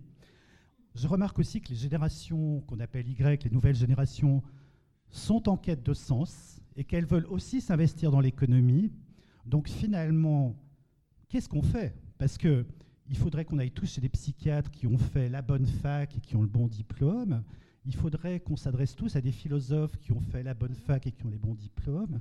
Mais finalement, quelle est la réponse qu'on peut apporter aux gens qui sont ici et qui se posent des questions sur leur sens dans l'économie et dans l'entreprise ou les organisations, bien sûr? Première question, qu'est-ce qu'on répond à ce sens? Et si la philosophie s'est posé les bonnes questions pour faire réfléchir, nous les coachs certifiés, membres d'associations, de fédérations qui luttons pour que la profession se professionnalise, on est bien d'accord avec vous, on est là pour poser des questions et faire réfléchir sur le sens et sur le malaise. Si ce n'est pas à travers les coachs, bien sûr que ce n'est pas qu'à travers les coachs, à travers qui et comment euh, Alors, euh, le, c'est pas parce qu'on ne peut pas tous aller chez le psychiatre ou qu'on ne peut pas tous faire de la philo qu'il faut se rabattre sur euh, ce qu'on trouve sous la main. C'est pas un argument de se dire bah, on ne peut pas aller là-bas parce que c'est un peu difficile, donc on va prendre ce qu'on a à côté à disposition. C'est pas valorisant pour votre métier de dire que faute de grives, on va ou faute de merle, on va manger des grives ou faute de grives, oui, j'ai tout d'un coup j'inverse.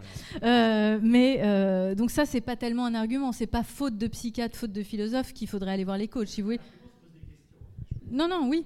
Euh, donc je trouve que c'est pas un bon argument. Il faudrait aller voir un coach pour quelque chose de beaucoup plus précis que le philosophe n'est pas capable de faire, que le psychiatre n'est pas capable de faire pour trouver sa raison d'être. Si ce n'est qu'un pis-aller de matière et de discipline qui existe depuis, si je prends la philo, 3000 ans, euh, je pense que c'est vraiment le mauvais pari pour vous, en tout cas. Euh, sur le sens, puisqu'on vient vous voir pour le sens, pour une question de sens. D'accord. Eh bien, écoutez, on va faire une séance de coaching en même temps en, live si vous voulez, parce que moi je serais curieuse de voir ce que vous dites sur le sens. Euh, moi j'aimerais euh, que vous... Alors ça c'est génial et vous êtes merveilleux. Je vous remercie mille fois d'être là, parce que quand on demande à un coach ce qu'il fait, soit il nous dit euh, je questionne, je n'apporte pas de réponse. Quand on a quelqu'un en souffrance en face, je suis désolée, le questionnement et la philosophie n'est pas que questionnement, elle apporte des réponses. Il faut un moment aider, il faut des pistes. Donc c'est trop facile de dire je ne fais que questionner, je n'apporte rien. Et quand on vous dit euh, bah, vous questionnez ou vous apportez quelques contenus, non, non, j'écoute. Si ce n'est qu'écouter et questionner euh, sur le sens, comment vous questionnez sur le sens? Je vais approfondir. On va aller, on va voir la rigueur du questionnement sur le sens. Et je, je vous prends, c'est pas agressif, c'est parce que j'en ai marre d'entendre toujours les mêmes arguments et de me dire ok, D'accord.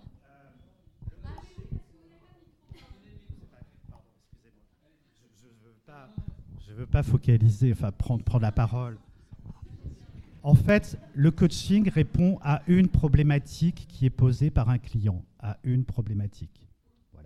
Donc je ne peux pas répondre sur toutes les ah bah problématiques. Non, mais c'est vrai. Vous allez voir un psychiatre, vous allez lui dire, je ne sais pas pourquoi je parle des psychiatres, mais vous allez voir un expert comptable et vous allez lui demander, vous arrivez avec une question, vous arrivez avec une problématique. Vous, lui demandez un service. Vous avez parlé de la problématique du sens. Donc restons sur celle que vous avez C'est moi qui vous interrogez sur la problématique du sens. C'est moi qui vous interrogez là-dessus puisque vous en avez, vous en avez parlé.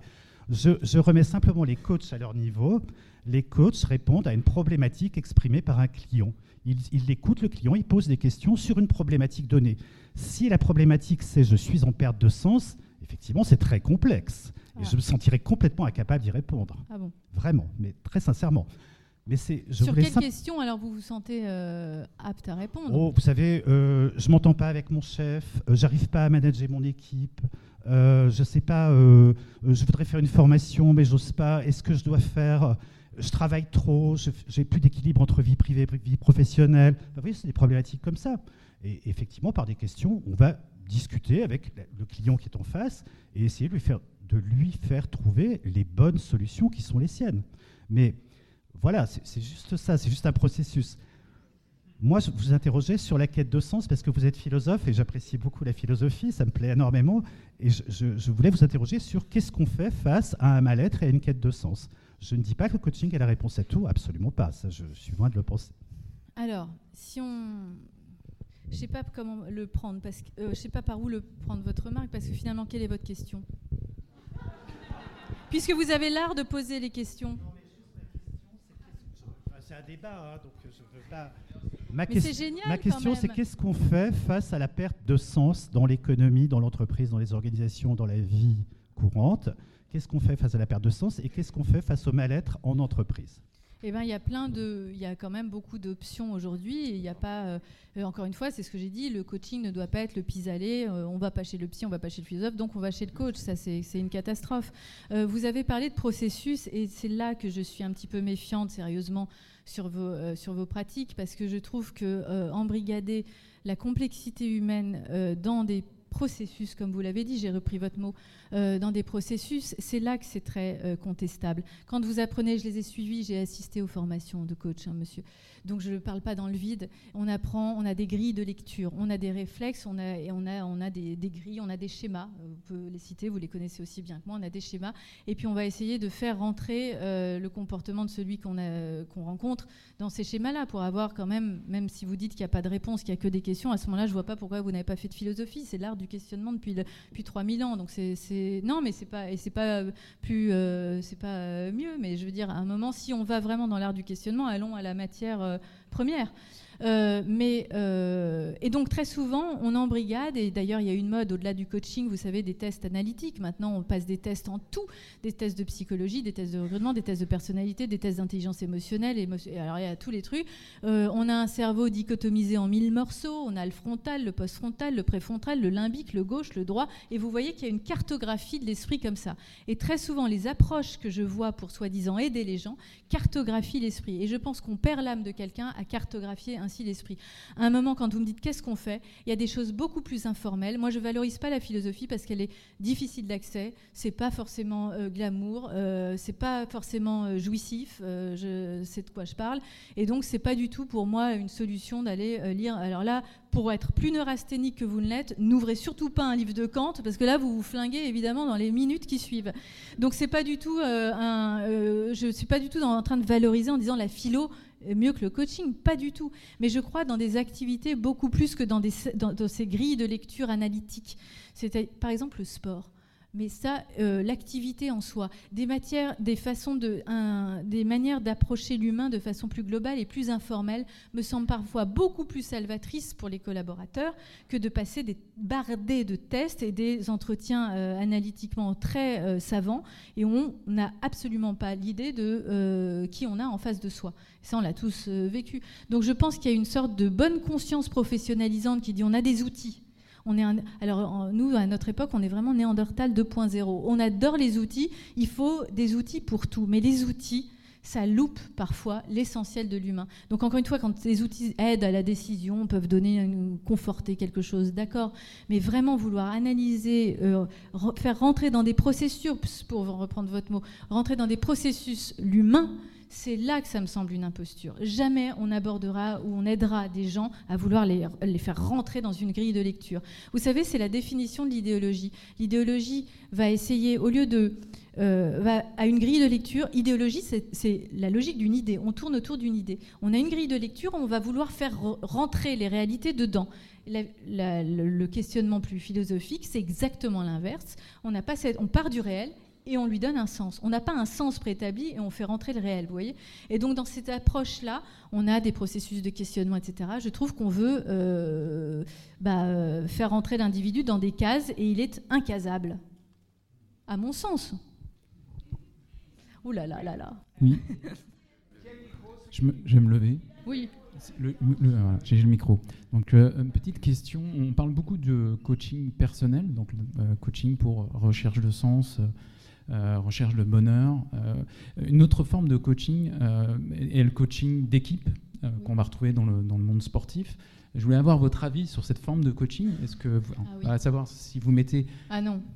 Par exemple, les coachs sportifs, j'en ai, jamais parlé, je les ai jamais évoqués, ou, si je les évoque, c'est vraiment en, en termes plutôt valorisants et positifs, parce que contrairement à d'autres coachs, le coach sportif a souvent été un sportif lui-même, et le sport, c'est la confrontation à la réalité. Et donc, quand on coach, euh, moi, je ne vais pas devenir coach sportif demain, ça, je peux pas, même si je suis une formation super en DU à Paris-Dauphine euh, à 10 euh, 000 euros la formation. Euh, je peux pas. À un moment, le coach sportif, il s'est confronté à la réalité du travail, et quand il coach les gens, il a eu l'expérience sportive, il a suffisamment souffert et gagné, etc., lui-même. Donc, le sport, pour moi, c'est une je valorise énormément le sport parce que je trouve d'ailleurs que beaucoup de mal-être peut être évidemment euh, atténué par l'activité une activité manuelle, artistique ou sportive, par exemple.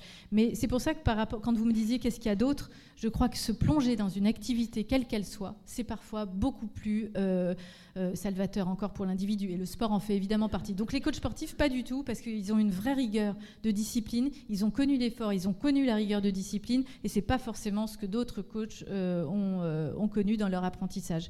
Donc vraiment, il n'y a pas tous les coachs dans mon, dans mon, dans mon descriptif, et le sport, vraiment non. Et, donc, euh, cette, idée de dire ben, une équipe ou un collectif a besoin d'un coach pour améliorer ah sa performance ah, globale, est-ce que ça, transposé dans, dans le monde de l'entreprise, euh, euh, voilà, votre avis là-dessus C'est drôle parce que euh, c'est très bon votre exemple parce qu'il n'y a pas très longtemps, j'étais, il y avait Deschamps en intervenant dans une entreprise et je faisais une conférence derrière. Et donc Deschamps, sélectionneur de l'équipe de France, explique et c'est fascinant d'écouter des personnalités pareilles de, sur la stratégie de leur sélection. C'est incroyable quand même, c'est inouï de, de, de savoir, etc., d'intuition et tout. Et donc il raconte tout. Et puis le manager qui a fait intervenir Deschamps. Donc, dit à la fin de l'intervention, dit, et ça c'était inouï ça, il dit, écoutez, c'était formidablement intéressant, transposons ce que Didier Deschamps a dit là dans notre réalité managériale quotidienne. Et là, euh, vous imaginez un manager parler comme Deschamps parle sur le coin du terrain à ses joueurs. Déjà, le manager, il fait pas deux minutes, il est viré dans l'heure.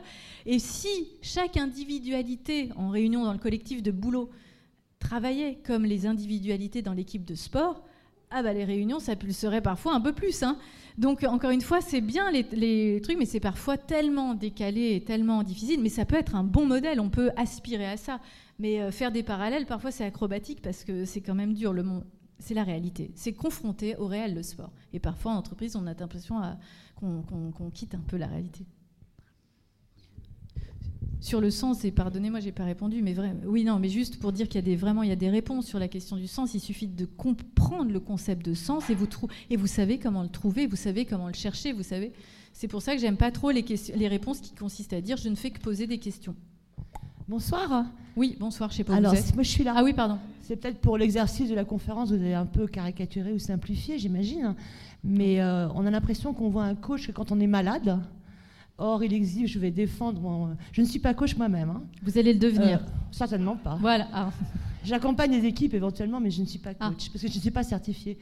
Euh, Gilles, bravo, parce que la question du sens est importante. Ah, mais, il, y a aussi la, il y a aussi la question de euh, quand on est en, pleine forme dans l'entreprise, mais on veut faire encore mieux. Donc là, on n'est pas du tout malade, on ne pense pas du tout à aller voir un psychiatre, ni un psychanalyste, ni un psy, je sais pas quoi. Et il y a des coachs parfois qui sont très bons pour ça. Euh, donc les bons coachs sans doute. Hein. Mais donc pourquoi vous ne parlez que de ces coachings de malaise hein, et pas forcément du coaching pour l'épanouissement, le potentiel, j'en sais rien. Et le coaching d'équipe que monsieur a cité, mais vous restez sur le sport. Il y a plein de coachings d'équipe qui sont très intéressants, qui sont absolument pas voués à faire... Euh, comment dire, euh, c'est pour potentialiser des choses, c'est pas du tout pour soigner des maladies, quoi. Oui, alors celui-là un peu plus Oui, mais celui-là m'intéresse pas parce qu'il n'y a pas tellement de danger. C'est-à-dire que quand vous rentrez, bah oui, c'est pas quand les gens vont bien et qu'ils veulent être meilleurs, il n'y a pas de danger dans la vie psychique de l'individu. Pourquoi j'ai euh, alerté là-dessus? Mais vous n'écoutez pas ma réponse.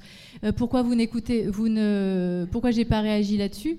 Parce qu'il y a un danger quand l'être est en demande, est en a besoin d'aide, est en difficulté. C'est ça qui m'importe. Et c'est là que la faille est très grande et qu'on peut s'engouffrer. Donc c'est pour ça que je focalise là-dessus. Vous savez, il y a beaucoup de choses dont j'ai pas parlé dans le livre. Si vous essayez de recenser toutes les choses dont j'ai pas parlé, la liste va être très longue. J'ai parlé de très peu de choses, de presque rien. Euh, mais effectivement, la, question de la souffrance psychique me semble tellement importante pour reprendre ce que vous avez dit. Il y a une souffrance colossale en entreprise, par exemple, ou dans la société. Donc évidemment que c'est le sujet qui, qui, me, qui me chagrine le plus, parce que je veux dire, on profite vraiment d'une faiblesse euh, des gens, et ça peut être très dangereux. Encore une fois, si c'est euh, pour rendre les gens meilleurs. Oui. Oui, bonjour. Je suis poète ah d'entreprise. Oui, on s'est déjà rencontrés. Oui, tout à fait, à l'université ouais. d'entreprise. Et donc j'ai le plaisir de vous retrouver aujourd'hui. J'ai lu vos livres entre-temps et voilà, je suis tout à fait en phase avec tout ce que vous pouvez dire justement à tourner en dérision notre rapport au langage, sur lequel évidemment je travaille aussi beaucoup. Ah et euh, voilà, pour souscrire à ce, que, ce que vous dites, il se trouve donc que j'anime les séminaires Sun Tzu autour de l'art de la guerre, de Sun Tzu, et que la plus grande difficulté lorsqu'il y a à faire des analogies et des associations à partir des préceptes de Sun Tzu pour éclairer et ouvrir de nouvelles perspectives, ma plus grande difficulté et la plus grande barrière chez les intervenants, c'est Comment justement libérer une parole authentique Puisque vous parliez justement de cette fameuse parole authentique.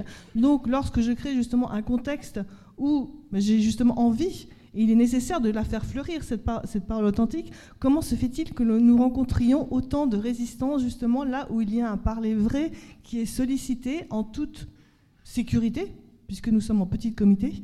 Et là, c'est euh, voilà, là il y a une réelle difficulté à parler au nom de soi, de sa propre expérience, des films, des, voilà, des choses que nous avons vécues personnellement. Peut-être avez-vous un éclairage ou peut-être une aide à me donner pour mieux aider à se libérer cette parole vraie. Je vous remercie. Euh, merci. Non, j'ai pas de conseils à vous donner. Vous savez, c'est drôle parce que c'est le sujet de. J'ai fait toute une thèse de philo sur l'authenticité. C'est mon sujet euh, favori pour le coup. Et euh, le problème, c'est que quand vous dites, c'est on est en petit comité, donc la parole devrait se libérer assez facilement. Il suffit pas d'être en petit comité. Au contraire, parfois, ça coince tout le monde parce qu'on connaît pas forcément les gens, parce que c'est très.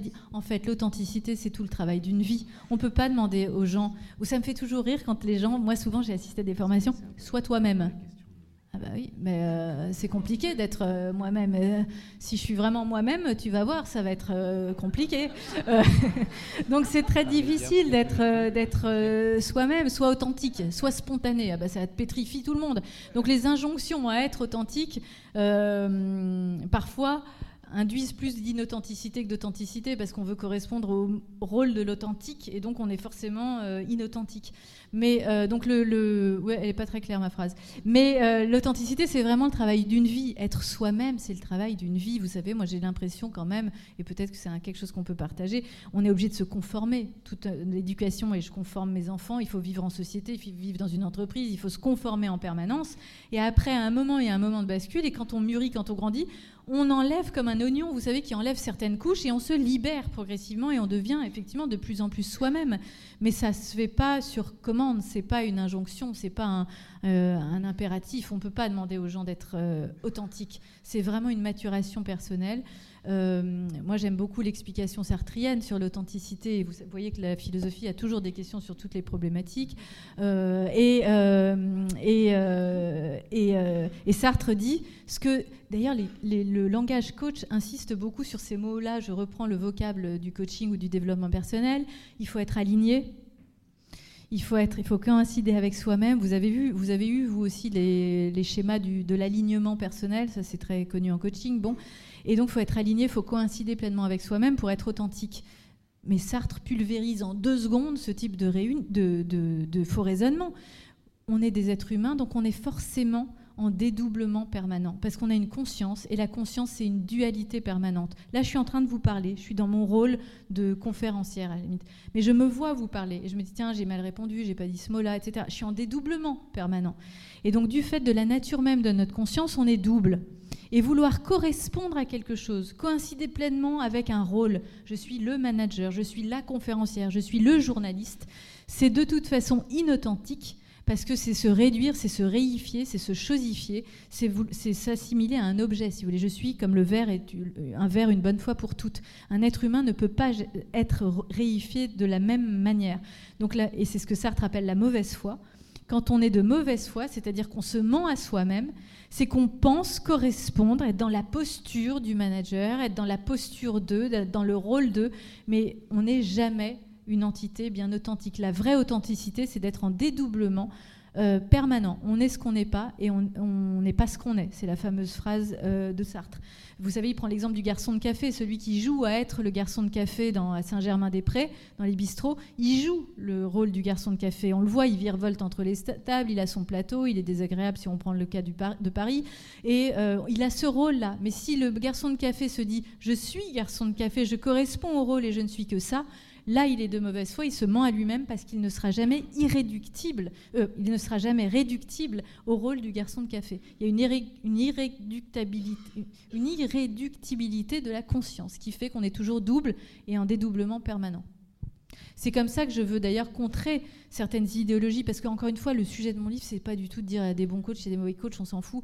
Le, dire, c'est qu'est-ce qu'ils véhiculent comme idéologie, ces ouvrages de développement personnel, et celle de, de la coïncidence avec soi-même, même de l'introspection, je pourrais y revenir. Pourquoi l'introspection, c'est si valorisé euh, Des philosophes peuvent, peuvent, vous pulvériser en deux secondes ces idéologies de l'introspection narcissique. Euh, donc, encore une fois, l'idéologie de la coïncidence avec soi-même, de l'alignement, de une soi-disant authenticité, c'est très difficile et la philosophie euh, élargit un peu les points de vue là-dessus. Bonjour.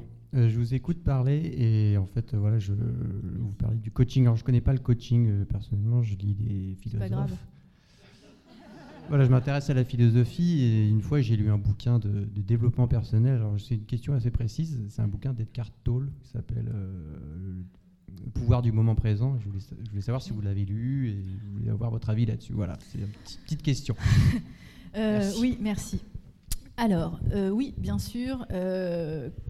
comme c'était comme j'ai travaillé ce sujet dans le cadre d'un travail de recherche de thèse, j'en ai lu un certain nombre, évidemment celui-ci, et euh, c'est très intéressant parce que quand je parlais juste des idéologies juste avant, l'idéologie du temps présent enjoy, profite, euh, vit l'instant présent, c'est très euh, courant. Vous l'entendez tout le temps. Vous partez en vacances, il y, a, toujours un bon copain, il enjoy.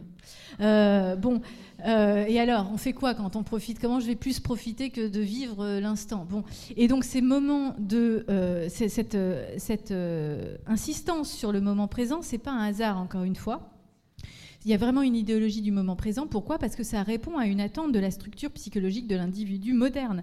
Comme je l'ai dit tout à l'heure, on ne veut plus être relié on est un individu souverain aujourd'hui. Il n'y a plus de grande transcendance qui nous fasse dépendre de quoi que ce soit. Donc, on veut être délié des moindres dépendances. Être amarré au passé ou être amarré au futur, c'est une forme de dépendance. C'est pour ça, et je l'explique de façon beaucoup plus détaillée dans le livre, mais c'est pour ça qu'il y a une telle insistance sur le moment présent, parce que, encore une fois, ça répond à une des attentes psychologiques du moment, de l'individu moderne euh, actuel. On ne veut plus voir qu'on dépend du passé, on vit beaucoup moins pour nos ancêtres. Là, on, vit même moins pour pour, nos enfants, même si l'écologie prend une, certaine ampleur et qu'on pense aux générations futures, dans nos pratiques quotidiennes, c'est encore très très long à changer. On est encore sur, centré sur, sur soi. Et donc l'instant présent, et pourquoi ça cartonne, ce type d'ouvrage, euh, il y en aurait mille à citer dans cette même idéologie-là. C'est vraiment parce qu'elle surfe, encore une fois, il surfe sur cette, cette aspiration euh, structurelle qui est l'autarcie d'une certaine façon. Je ne veux dépendre de rien et certainement pas euh, du passé et du futur. C'est ce qui va avec euh, je veux pas d'efforts, je veux pas. Voilà, il y, a plein. On veut plus de relations. Enfin, c'est très difficile d'avoir une relation profonde sur le long terme, que ce soit amicale, amoureuse maintenant. par exemple, l'appartenance à une entreprise. L'appartenance est une valeur en totale obsolescence. On ne veut plus appartenir parce que c'est une dépendance. Et être relié au passé ou au futur, c'est une forme d'appartenance, donc on veut s'en déprendre. Et euh, bon, je pourrais prolonger parce qu'on fait appel aux philosophies antiques en général, parce qu'il y avait cette, cette culture, mais c'est parfois une mauvaise lecture des philosophes antiques. Euh, bon, on peut développer, mais euh, voilà. Donc c'est pas un hasard si on aime tant le temps présent. C'est vraiment ça s'explique philosophiquement.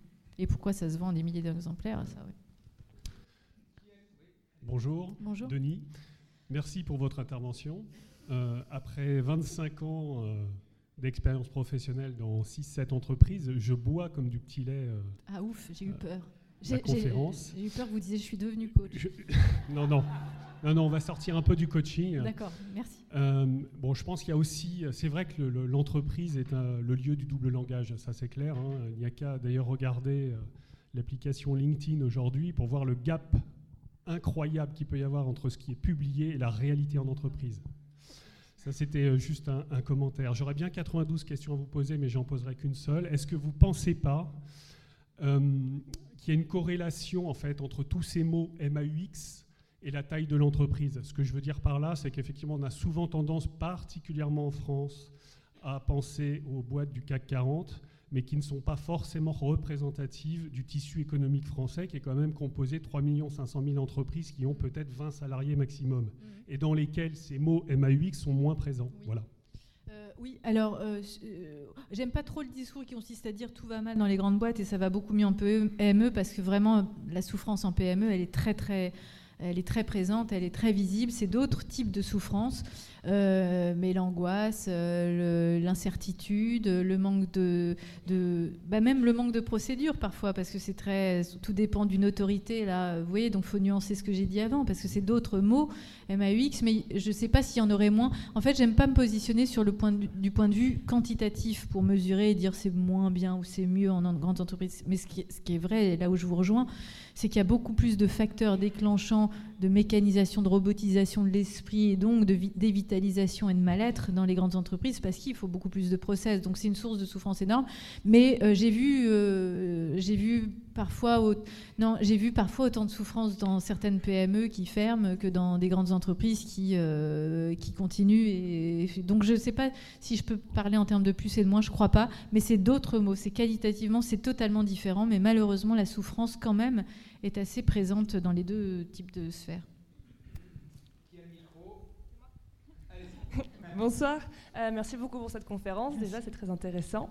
Alors, vous avez parlé beaucoup de sens, d'épanouissement personnel, et c'est une thématique qu'on retrouve beaucoup, notamment chez la nouvelle génération, ce mm. qu'on appelle un peu les millennials, la génération Y, tout ça, et qui justement cherchent du sens de plus en plus dans leur travail, encore plus que les générations d'avant. Et il y a de plus en plus d'entreprises qui se demandent en fait ce qu'elles peuvent faire pour bah, un peu retenir cette nouvelle génération, parce qu'ils sont de plus en plus mobiles et ils restent de moins en moins à leurs emplois.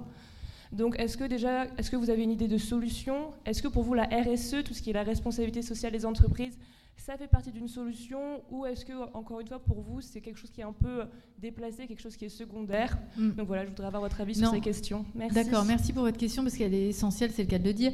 Mais, euh, et en plus, je crois vraiment, et ça, je suis. Euh, c'est formidable de voir, d'assister à un changement de paradigme grâce à une autre génération et je trouve que la plus, les plus jeunes générations euh, nous acculent à repenser le sens de l'entreprise, repenser le sens du travail, repenser le sens des métiers. Et je trouve qu'on va vraiment vers quelque chose de plus Donc enfin, ça remet du sens parce qu'on était encore une fois dans une logique travailler pour travailler, appartenir à un grand groupe pour appartenir à un groupe, et ça ne faisait plus sens. Et là, les entreprises euh, sont obligés de s'interroger sur le sens. Et je trouve pas que ce soit, et vous avez vu que je suis pas euh, d'une, euh, enfin que je suis, j'ai l'esprit plutôt critique sur certaines façons de faire et modes de fonctionnement, mais là je suis pas du tout critique sur la loi Pacte ou la RSE, etc. Parce que je trouve que ça force les entreprises euh, à justement se questionner sur leur finalité autre que la rentabilité purement financière, économique, etc.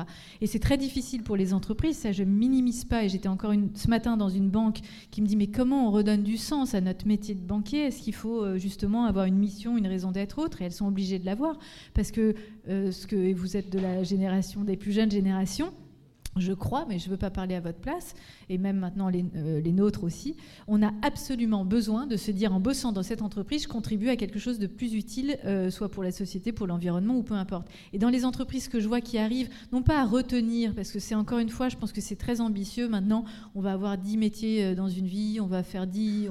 Les gens veulent plus des expériences que de l'appartenance, donc je pense que retenir ou la fidélité, c'est pas forcément le bon pari. Mais en tout cas, qui arrive à attirer des collaborateurs, j'aurais des noms à vous citer.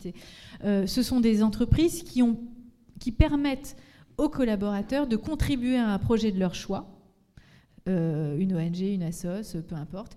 Mais ils se disent pourquoi je vais dans cette banque-là et pas dans celle-là? C'est parce que celle-là, elle me permet de, en parallèle, contribuer à un projet qui est vraiment à dimension plus transcendante, si vous voulez, plus humanitaire, plus sociale, plus sociétale, plus, environ, environnementale.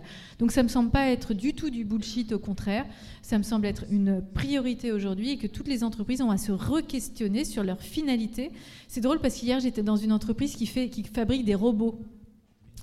Et le euh, PDG de l'entreprise dit bah, Nous, notre mission, le sens de notre entreprise, c'est de fabriquer des robots. Et puis je monte sur euh, scène après et je dis Mais c'est absolument pas un sens. Construire des robots pour construire des robots, on n'en a rien à faire. Construire des robots, ça fait pas sens, on s'en fout à la limite de construire des robots.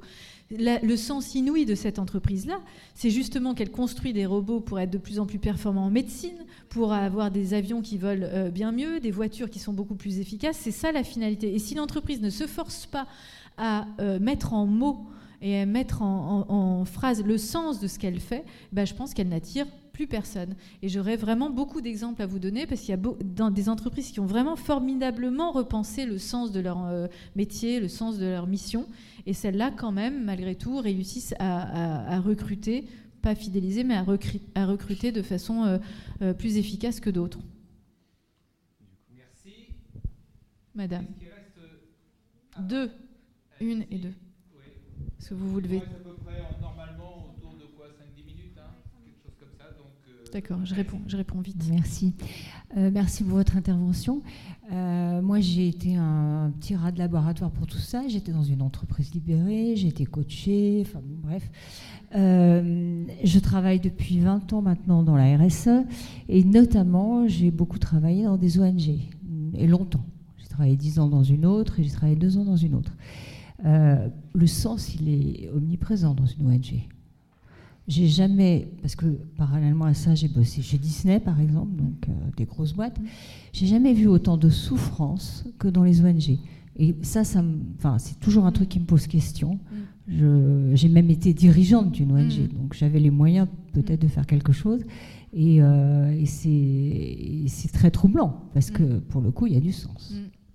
Mm. Ouais, c'est un vrai, mais ça, je, je connais le, le phénomène, c'est troublant, mais ça ne veut pas dire. Quand je dis que le sens est, une, euh, est nécessaire pour que les gens se sentent mieux, et encore une fois, j'aimerais définir le sens, mais on n'a pas le temps, mais euh, c'est une, une, source de. Enfin, c'est une raison d'être qui est absolument nécessaire pour l'esprit. Ça ne veut pas dire que si on a du sens, euh, tout va bien non plus. C'est nécessaire, mais c'est pas suffisant pour rendre les gens heureux. Ce serait trop beau, finalement. Il suffit d'avoir du sens, et puis tout va bien. Non, malheureusement, non, parce qu'il y a plein d'autres problèmes dans les ONG qui ne sont pas forcément reliés au sens, mais qui euh, créent du mal-être, euh, qui créent énormément de mal-être. Euh, donc ça, je vais pas, vous le savez mieux que moi. Mais donc encore une fois, le sens est absolument nécessaire, mais c'est pas suffisant pour rendre les collaborateurs heureux. Et parfois, on pense qu'il y a un sens. C'est très difficile le sens, encore une fois, parce qu'on peut croire qu'il y a un sens, et en fait, il y en a pas. parfois, dans certains, je vais vous donner quelques exemples très récents. J'étais dans un hôpital il n'y a pas longtemps et je dis le métier de médecin, n'y a pas plus sensé, donc vous n'êtes pas préoccupé par la problématique du sens. Et là, il y a trois médecins qui lèvent le doigt en se disant, mais pas du tout. On perd de vue le, sens de notre métier. Je ne soigne plus les gens. Je ne vois même pas le euh, patient qui passe à travers mille services. Je n'ai plus le sentiment de soigner. Je suis obligée de, cocher mille euh, procédures et mille cases avant de, de, voir une minute le patient. Donc le métier, même le, un des plus sensés, perd de vue son sens et on pourrait dire bah non mais il y a du sens donc il devrait être heureux. Bah non le protocole le process a tellement pris le pas sur le sens qu'ils sont totalement malheureux quand bien même il y a un sens. Juste une autre parenthèse je bosse pour les sapeurs pompiers de Paris. Il n'y a pas plus sensé que le métier de sapeur pompier et il me dit, mais maintenant, on souffre parce qu'on ne voit plus le sens de ce qu'on fait, quand bien même il est affiché, il est facilement euh, dissible. Parce qu'avant, on rentrait dans un appartement en feu, on sauvait les gens. Maintenant, avant de rentrer dans un appartement en feu, il faut cocher quatre cases. Donc, on n'a même plus le sens de la mission, on n'a même plus le sens, on n'a même plus la responsabilité euh, nécessaire pour accomplir le sens. Donc, encore une fois, il y a beaucoup d'autres paramètres qui contribuent au sens, qui sont parfois pas euh, palpables, pas visibles, et qui créent énormément de mal-être l'autonomie, la responsabilité, on pourrait développer vraiment euh, de façon longue. La rémunération euh, est essentielle aussi. Ça, c'est un sujet tabou aussi en France, mais euh, c'est une énorme source de mal-être hein, quand on n'est pas rémunéré ou mal rémunéré ou qu'on n'a pas le sentiment d'avoir de la reconnaissance parce que justement, on n'a pas d'autres formes de reconnaissance. Donc bref, il y aurait mille paramètres, mais le sens ne suffit pas malheureusement. Oui, monsieur, parce que depuis tout à l'heure.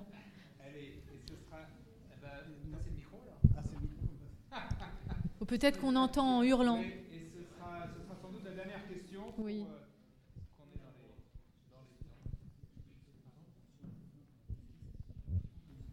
alors bonjour, euh, juste donc moi j'aime beaucoup euh, tout ce que vous dites, donc j'ai tous vos livres, mais alors après j'ai juste une question, c'est par rapport au, au distinguo que vous avez fait sur, sur les coachs sportifs et coachs après de toute autre sorte mm. de coaching.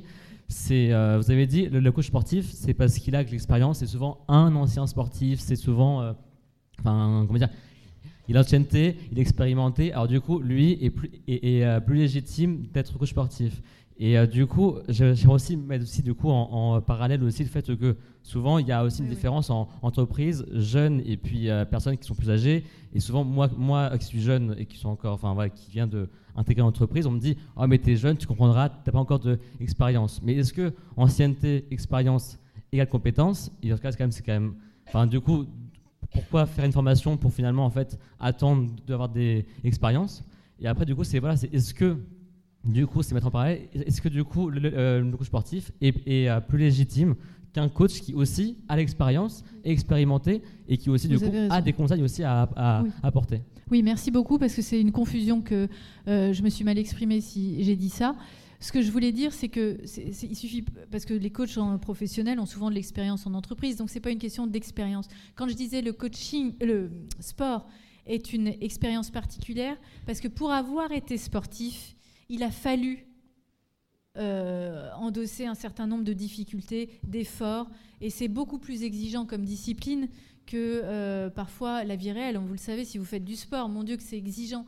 Donc il y a eu une rigueur de raisonnement, il y a eu une rigueur de comportement que parfois des gens, même qui ont de l'expérience en entreprise, n'ont pas connue. Il y a des disciplines qui sont pour moi, et c'est très malheureux de le dire, je sais, ça va pas dans l'air du temps, qui sont plus nobles que, d'autres. Et le sport fait partie pour moi d'une des plus nobles parce que elle suppose une abnégation, une discipline, une rigueur. Alors je veux pas paraître la vieille réac où il y a que le travail qui compte, mais pour conseiller d'autres personnes, je pense que passer par cette exigence exigence-là est une, euh, est une question euh, de, de décence. Voilà. Eh ben, écoutez, on va en rester là parce qu'on eh ben, a atteint l'heure qui était. Merci. Merci à vous beaucoup. Merci, beaucoup, Julia de Funès. Un mot, un mot à Jean-Dominique Jean euh, Siegel de, de Oui Demain. Bah, merci d'être venus si nombreux. Notre actualité est un peu chargée pour la fin de l'année, donc je vais vous donner nos, prochains rendez-vous.